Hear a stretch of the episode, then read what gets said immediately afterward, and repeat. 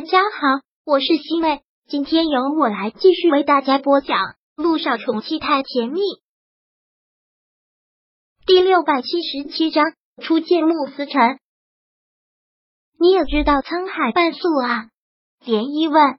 我当然知道，有一段时间他的小说特别的畅销，我还迷了一段时间呢。不过他的小说都太感伤了，看完了之后让人压抑很久。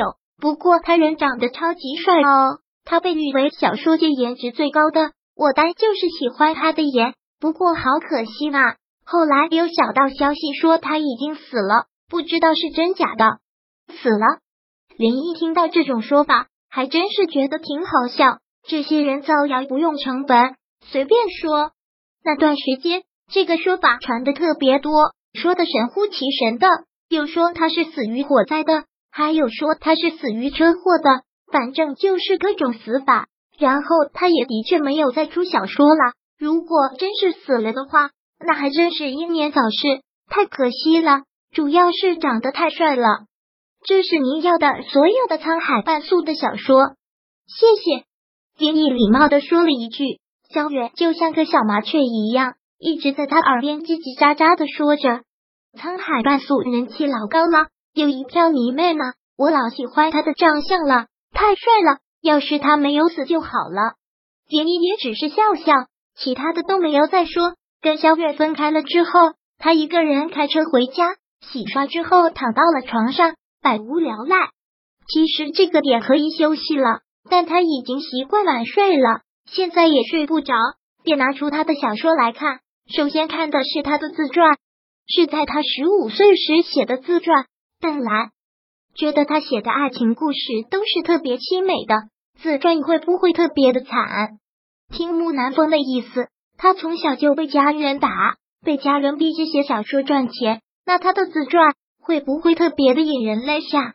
事实证明是涟漪多虑了。对于他小时候受到的虐待，他只字未提，就是把自己形容成一个孤儿，一个被这世界抛弃但又不甘心离开这个世界的孤儿。努力的活着，努力的证明自己。看完了他的自传之后，涟漪真的特别有感触，因为他也是苦孩子出身，从小爹不疼娘不爱的，然后一个人到大城市来打拼，其实也跟孤儿差不多，都是一样的顽强，好像被这个世界都抛弃了，但依旧屹立这个世界，依旧爱着这个世界，勇敢努力，坚强的活下去。他真的不敢想。他在写自传的时候只有十五岁，那是怎样成熟的心智，怎样令人心酸的经历，才能字里行间透出了一种沧桑感？涟漪想不到，真的是想不到。这两天除了工作之外，连姨就疯狂的看他的小说，看小说真的会着迷，甚至会走火入魔，而且很有代入性的，就会把自己代入成故事里的女一号，随着故事里的情节开始哭，开始笑。涟漪也在他的小说中看到了木南风对他说的那句话：“我笔下的爱情故事都是凄美的，因为这世间充满了遗憾。在现实中，我却想拼命的创造一种完美，想遇到一个那样的女孩，可以用生命去守护一生的女孩。如果真的遇到了，我笔下的爱情故事将不会再是悲剧。”这是在一个文最后他写的，就这一句话特别特别的触动他。追他写的小说，真的是赚了他不少眼泪。连依也是性情中人，因为小说疯狂的喜欢这个作者，他真的特别喜欢他笔下的这些故事。虽然几乎每个故事结尾都是凄美的，都是悲剧，但好希望他能写一本圆满的爱情故事，那一定甜到让人会醉。他又从网上发他的采访来看，很少很少，因为他性格很内向，只喜欢躲在家里写写。不喜欢抛头露面，只有实在推不过去的采访，他才会勉为其难的接受。虽然之前也看过他的小说，但对他的长相是一无所知的。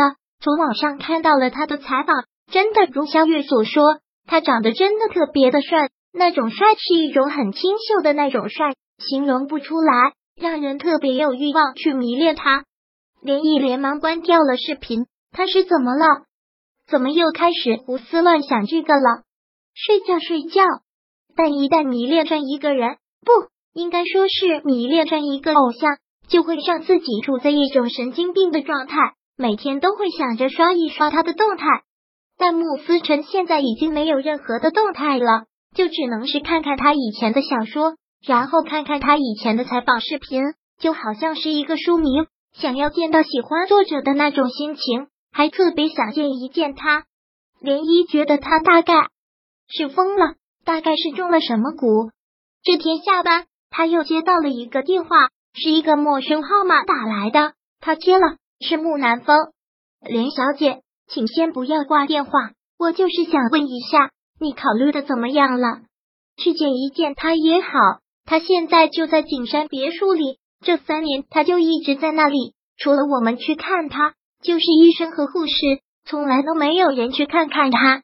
其实涟漪现在真的是想见一见沧海半素本人，他爱他的小说，他喜欢这个作者。好，涟漪没有拒绝。